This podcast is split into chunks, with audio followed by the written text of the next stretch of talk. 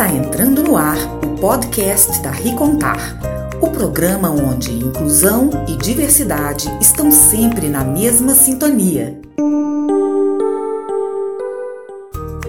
Aqui quem fala é Ricardo Albino.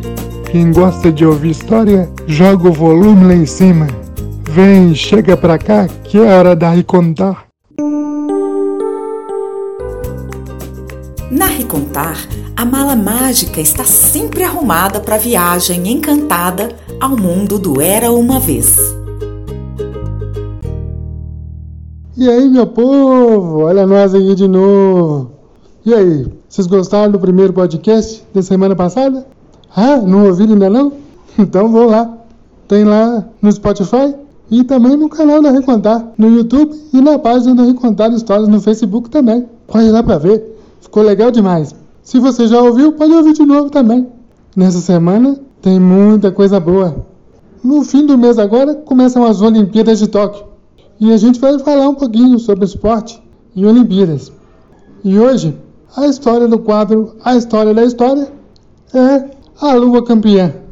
Quer saber como é que foi o jogo? Quem ganhou? Ah, então escuta aí. Quem vai narrar o jogo? Uma dupla que vocês conhecem. Melhor até que aquela dupla da televisão. O Casagrande e o Galvão. Escuta aí. Ah, e uma curiosidade. O Pinheiro me contou depois que ele é atleticano. E a maioria dos atleticanos que eu conheço não gostam muito nem do Flamengo nem do Cruzeiro. Vejam só o que as histórias e a amizade não faz, né? Bem, amigos, está entrando no ar nesse momento Rádio Lunar FM, número um entre o céu e a terra. Lua Campeã, de Ricardo Albino.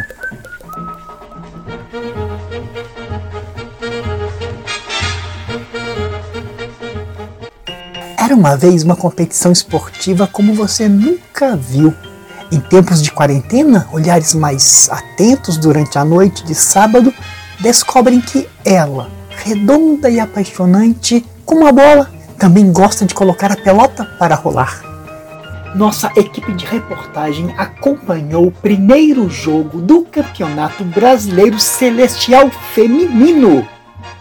Em campo se enfrentaram duas das equipes favoritas ao título, o Rubro Negro Lunar, atual campeão nacional e continental, contra o Cambuí Celeste Clube, o time mineiro jogou em casa e a torcida presente no estádio Alçapão do Cambuí assistiu a uma partida de tirar o fôlego do início ao fim.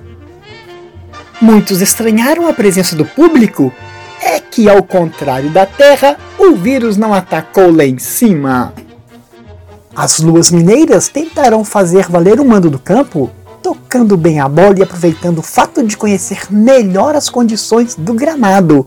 O confronto foi marcado por lindos lances, muitas chances de gol e a grande participação das goleiras. Mas o futebol é mesmo emocionante. Faltando dois minutos para terminar o jogo, o maior entrosamento das luas visitantes deu números finais ao placar. O gol da vitória só podia ter sido dela, Gabi Lua, que começa a temporada com a mesma forma que terminou o último ano, jogando uma bola redondinha, redondinha. Como será que está se sentindo meu amigo Ricardo Albino numa hora dessas? Ah, engabiua. Ah, engabiua. É isso aí, meu amigo. Logo na estreia, a artilheira fez uma pintura de gol digna de placa na beira do campo, mostrando que o esporte favorito dos brasileiros é paixão e arte até nos pés brilhantes de uma lua campeã. E essa história entrou pela lua nova e se espalhou pela lua cheia para nos alegrar. Se vocês gostaram, aguarde, pois o nosso amigo Ricardo Albino tem sempre uma nova para nos recontar.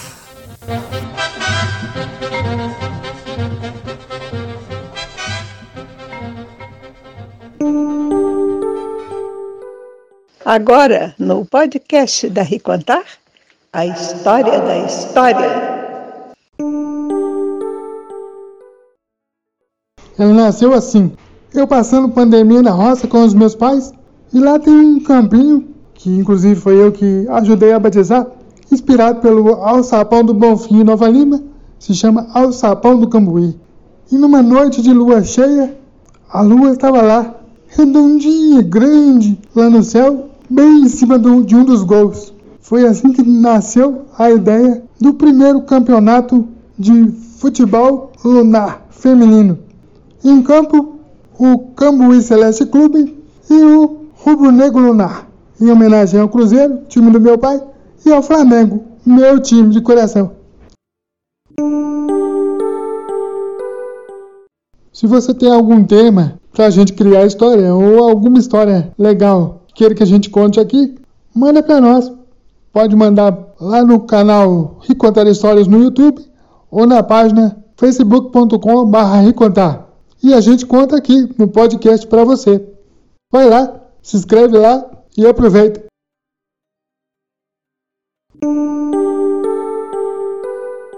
Agora, no Dueto Ricontar, uma história de amizade você vai escutar.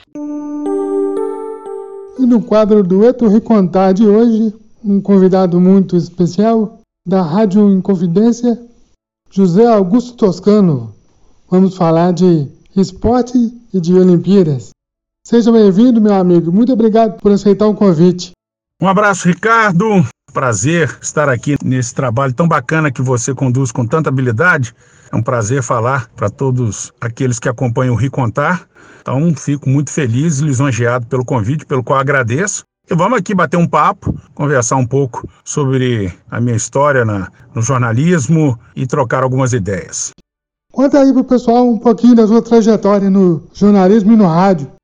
Olha, a minha trajetória no jornalismo ela está muito ligada ao rádio. Isso porque eu tenho pelo rádio um apreço muito grande. Eu sou um ouvinte há muito, desde criança. Eu não sou da capital, moro aqui há muitos anos, mas eu nasci no interior, na cidade de Formiga, no centro-oeste mineiro. E sempre fui acostumado a ouvir rádio. Meus pais ouviam rádio, é, meus os outros familiares, amigos dos meus pais. Então eu fui criado num ambiente em que o rádio sempre esteve muito presente. E aquilo sempre me encantou. E mesmo depois de jovem, adolescente, o rádio sempre foi, foi um grande companheiro e me norteou na escolha da profissão. Eu tenho mais de 30 anos de profissão e tenho uma curiosidade na minha trajetória. Eu passei toda a minha, a minha vida estudantil, de primeiro e segundo grau, à época era assim, né? Pra, estudando para ser advogado. Incentivado pela família, também tinha um certo. gostava, achava interessante. Aí, quando concluí o segundo grau, fiz vestibular, passei, fui cursar direito, mas não me encontrei, não me senti bem porque tinha alguma coisa que me chamava para algo que eu queria muito, que era justamente o rádio. E aí abandonei o curso de direito, fiz vestibular na época para comunicação social. Aí no quarto período você fazia opção, né? Então eu sou formado em comunicação social com habilitação em jornalismo. Sou formado na antiga FAF BH, né? Hoje UniBH.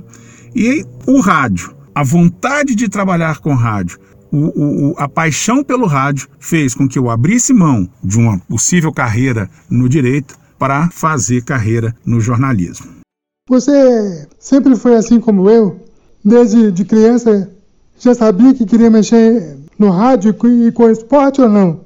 Eu nunca tive dúvida de que eu queria trabalhar com rádio. Como eu já disse, sou um apaixonado pelo rádio desde criança, então não tinha a menor dúvida. Quanto a trabalhar com jornalismo esportivo, era uma área que me interessava, mas nunca foi aquilo de eu falar assim: não, eu quero ser jornalista esportivo. Meu objetivo maior era ser jornalista e, como tal, trabalhar em rádio.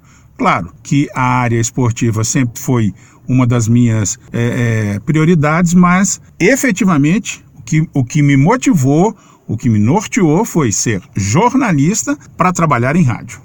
Conta aí alguma curiosidade que você passou durante a sua carreira no rádio. Ah, são muitas as curiosidades, né, na, na que eu passei no rádio. É, destacar uma só.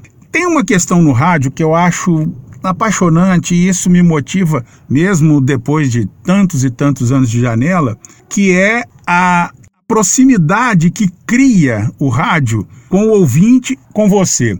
o, o, o, ouvinte de rádio, e no meu caso especificamente, a nossa parte esportiva na, na Rádio Inconfidência, onde já estou há mais de 16 anos, ela é concentrada no AM.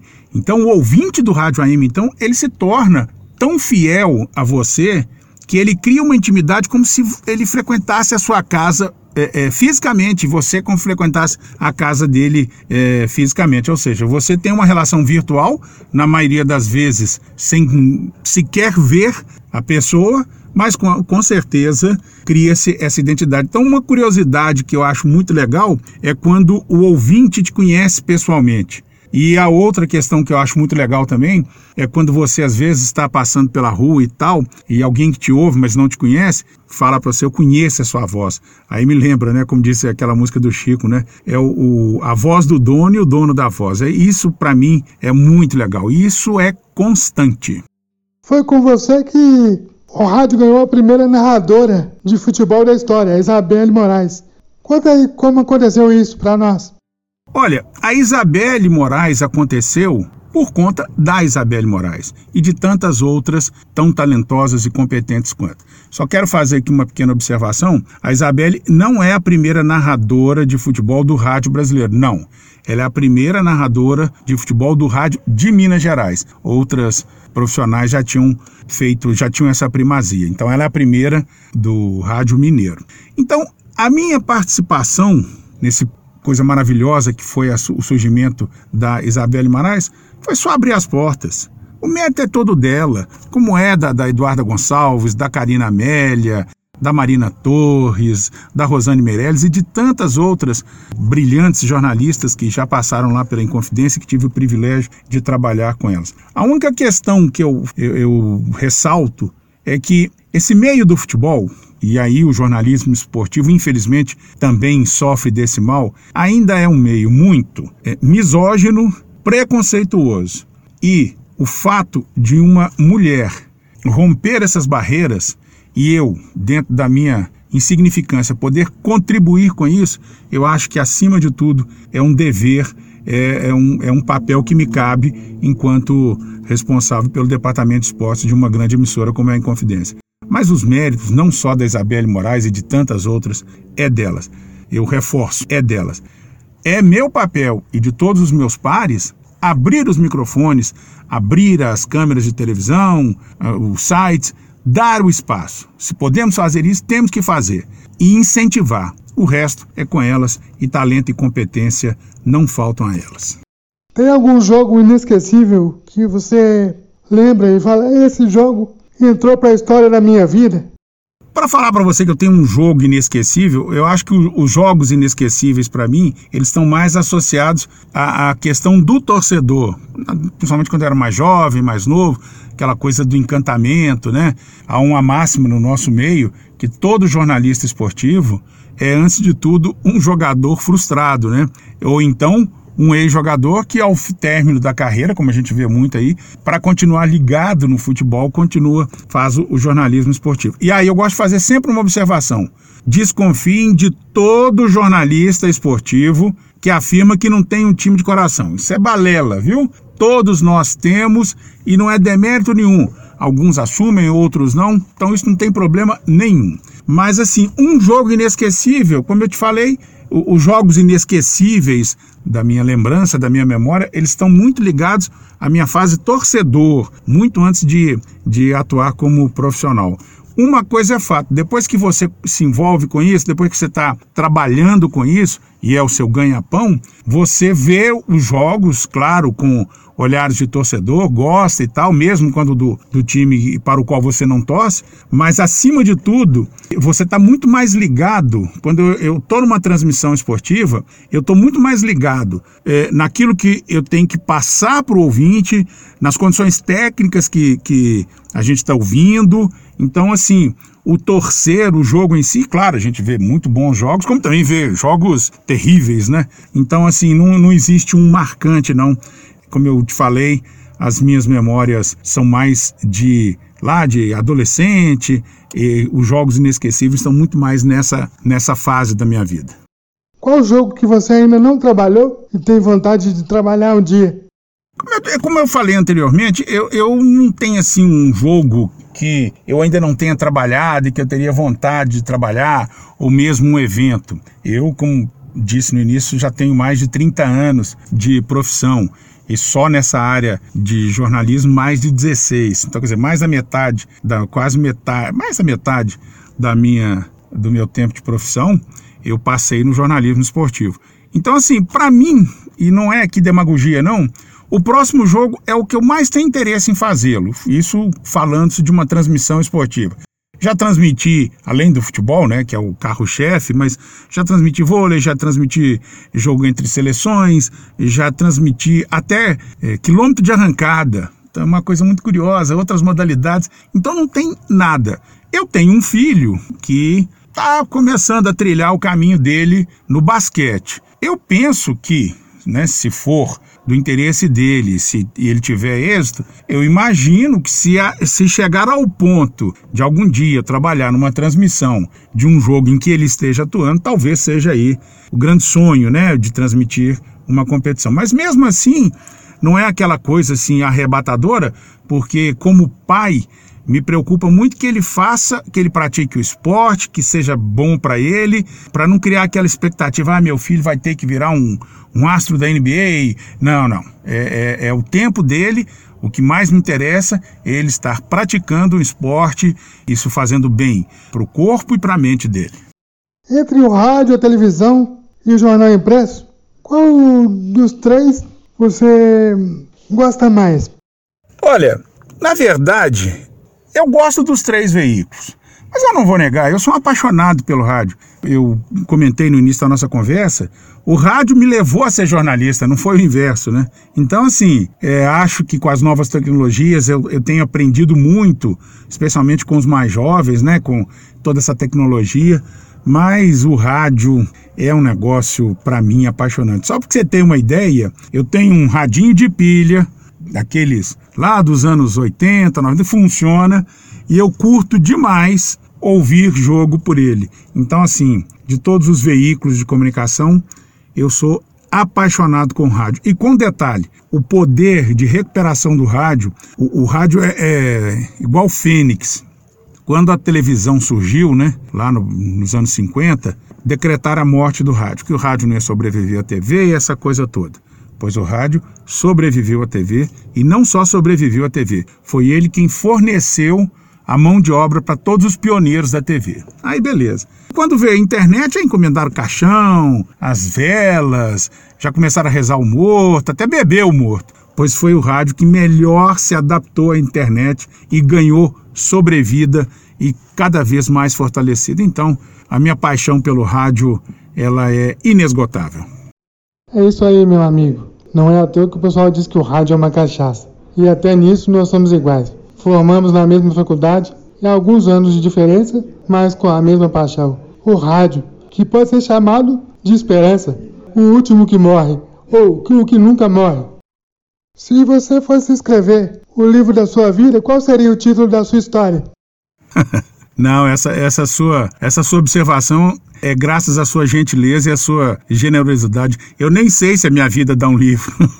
então, assim, eu, não, eu não, não acho que a minha vida dê um livro, e então eu não teria nem título para esse livro da minha vida. Eu procuro viver de maneira como qualquer ser humano, né? Buscando a felicidade mas uma coisa, isso eu te falo, em 59 anos de vida eu posso te garantir que a felicidade para mim não é só a minha. É preciso que as pessoas estejam felizes e aí a felicidade é plena. Mas daí escrever um livro é muita generosidade e gentileza sua.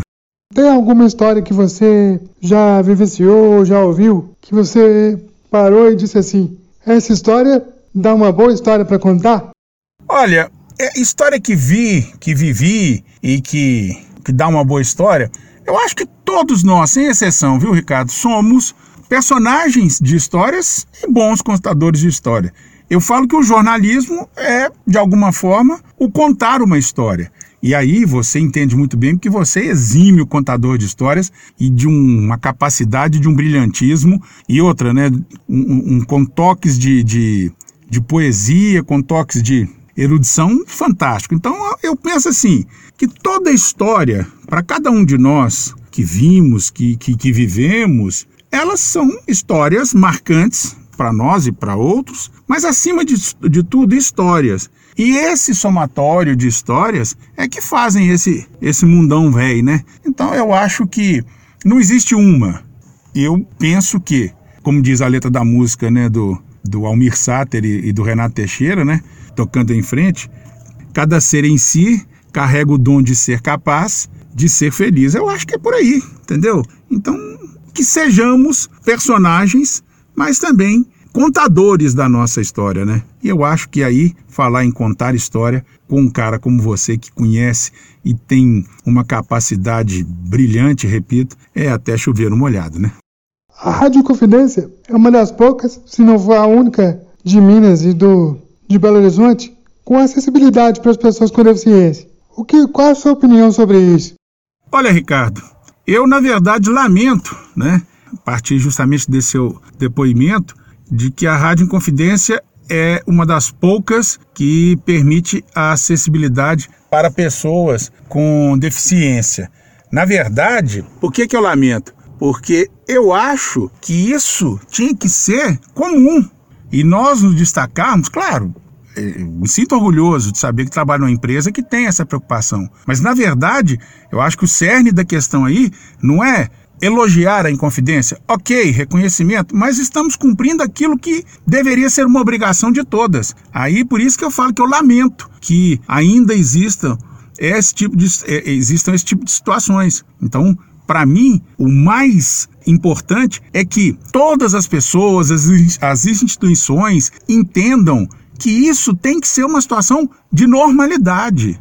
Então, eu, eu, eu lamento que nesse particular a Rádio, a Rádio Inconfidência acabe sendo uma exceção, uma feliz exceção, mas a gente lamenta, porque se a rádio dá acessibilidade às pessoas com deficiência, isso tem que ser para todo mundo, não poderia ser uma exceção. É uma pena, mas não deixa de ser um motivo de orgulho para a gente que trabalha lá.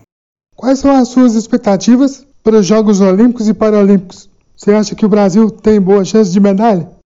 Olha, Ricardo, eu, né, você vai chegando uma, um determinado momento da, da, da, profissão que criar expectativas deixa de ser um, algo comum. Eu sempre crio a expectativa de que sejam, não só para os Jogos Olímpicos, mas para todo tipo de competição, que sejam limpas, que sejam bem disputadas e tal. Agora, essa especificamente, os Jogos Olímpicos de Tóquio, tanto para também para as modalidades paralímpicas, eu tô com certo temor. Eu sou daqueles que acho que não deveria ter os Jogos Olímpicos esse ano, que eles deveriam ter sido adiados mais uma vez em virtude da pandemia, naturalmente. Agora, você, já que vai ter, que ela seja bem organizada, que acima de tudo haja uma preocupação maior com a segurança, né, em virtude da, da pandemia, com todos os atletas, com todas as pessoas envolvidas lá. Então, assim, que seja pelo menos um, evento bem organizado e que a gente possa ver bons espetáculos. Porque também tem isso, né? Jogos Olímpicos, Copa do Mundo, passam muito pelo entretenimento, né? É, um, é, é o esporte de alta competição, mas passa um pouco também pelo entretenimento. Mas desta vez, principalmente, me preocupa a questão da saúde, dos atletas, de quem vai trabalhar lá e tudo mais. E com relação a medalhas, é como eu te falei, aí eu deixo para que cada atleta, comissão técnica, crie as expectativas. Como torcedor, eu não sou exatamente um aficionado, um tresloucado com esse tipo de coisa, eu fico feliz com as conquistas, mas criar expectativas nesse aspecto não é muito a minha praia, não. Conte uma história engraçada que você já ouviu no seu tempo de jornalista esportivo. Olha, rapaz, tem muita história, viu? Engraçada, curiosa, triste. Mas eu vou ficar com duas que nem são exatamente histórias, são pequenas ocorrências que foram, pelo menos para mim, muito engraçadas. A, a primeira delas é, diz respeito àquilo que eu já falei anteriormente, de o ouvinte ele, ele se torna tão íntimo seu que ele cria uma familiaridade como se você fosse pessoa próxima a ele fisicamente. E às vezes, né, quando ele te conhece, pelo menos no visual, costuma impactar. Certa feita estava lá na rádio, aí tava, fui pegar o elevador e tinha uma senhora, como de costume, toda vez que eu entro, né, assim, eu cumprimento e tava eu Eu entrei, tinha um colega e essa senhora que depois eu fiquei sabendo que era uma ouvinte. Parece que ela tinha ido lá buscar um prêmio, alguma coisa assim. E eu cumprimentei. E aí notei que ela começou a me olhar de cima a baixo, de cima a baixo. Aí tal, ela me perguntou: "Ah, eu tô reconhecendo a sua voz. Você é o toscano do esporte?" Falei: "Sou, sim, senhora." Aí ela não conseguiu disfarçar a surpresa dela. Ela me olhou de cima a baixo. E eu, né, para quem não me conhece, eu fujo um pouco do biotipo. Eu pareço demais com o. Eu faço lembrar demais o Tom Cruise, o Johnny Depp, essa turma. Brincadeiras à parte, né? A minha cobertura capilar é muito pequena, para não falar que eu sou careca, e eu tenho tórax caído, para não falar que eu sou barrigudo. Mas essa senhora, Ricardo, me olhou de cima a baixo e não aguentou. Ela falou: Ah, eu reconheci a voz. Nossa, mas o senhor é tão diferente do que eu imaginava. Então, quer dizer, fisicamente eu devo tê-la decepcionado, mas ela foi extremamente gentil, não foi deselegante em hipótese alguma. Eu apenas brinquei com ela. Falei, ah, a senhora fique tranquila que as pessoas me confundem muito com o Tom Cruise, fiz uma brincadeira com ela. Aí ela virou e falou assim: ah, mas o que importa é que a voz do senhor é maravilhosa e o senhor é uma pessoa muito bacana. Ou seja, ela deixou bem claro quem que ela gostava. Então isso é muito bacana. Ups, a história dessa senhora foi mais ou menos o nunca te vi, sempre te amei. Mas é interessante que o pessoal fala que o rádio é os olhos da imaginação, né? Coisa boa demais. Ei, rádio, como nós te amamos. E outro foi um episódio no estádio de futebol. Nós tínhamos um colega que não está mais trabalhando conosco e a gente descobriu no meio de uma jornada, de uma transmissão de um jogo pesado, um jogo de duas grandes equipes, casa cheia, muita aquela adrenalina, ainda no Independência Antigo. E entrou uma mariposa, essas bruxas, né? Só que era um pouco maior, e entrou na cabine. E esse colega que estava narrando o jogo, ele tinha verdadeira fobia de mariposas e afins. Ele simplesmente deu um grito na jornada e saiu correndo e desplugou o retorno, que é o fone, né, que, que a gente fica ligado na transmissão para que a gente se ouça e tal. E ele saiu correndo e deu aquele grito e eu tive uma crise de riso e o operador que estava conosco na cabine também uma crise de riso. O máximo que eu consegui fazer foi falar com os dois colegas que estavam lá, os repórteres que estavam no campo. Na época você podia trabalhar lá na, no campo. Falei, Fulano, Beltrano, segura aí. E depois, a bruxa dando aqueles rasantes, a gente tendo aquela crise de riso. E aí, daí a pouco ele desesperou. A rádio saiu do ar, a rádio saiu do ar. Não era, o fone dele desplugou. Gente, foi uma crise de riso e depois a gente, né, tem que, você tem que explicar isso, porque o ouvinte fica sem, sem a menor noção. O camarada teve uma crise, abandonou uma transmissão por conta de uma mariposa. Essa entrou para a história para todos nós que estávamos lá. É isso aí, meu amigo. Muito obrigado mais uma vez pela presença e segue acompanhando a gente aí no, na, nos canais da Ricontar. E a gente se encontra em breve, se Deus quiser, ao vivo lá na rádio, para bater mais um papinho. Ricardo, muito obrigado por essa oportunidade. Contar histórias, para quem é um especialista em contar histórias, é um desafio muito bacana, mas fiquei muito feliz com esse bate-papo. Muito obrigado mesmo. Seu trabalho é algo notável. Sou realmente um admirador, confesso seu. E quem quiser ouvir mais este que vos fala, como diriam os antigos, eu estou todos os dias, de segunda a sábado, de 11 às 11h05 no AM 880 com comentário Palavra de Peso. Também participa segundas-feiras do Bazar Maravilha e mais os boletins informativos e nas jornadas esportivas a gente pode, vocês podem nos ouvir a mim e aos todos os companheiros. Muito obrigado, claro, na Rádio Inconfidência AM 880 ou no site no inconfidencia.com.br.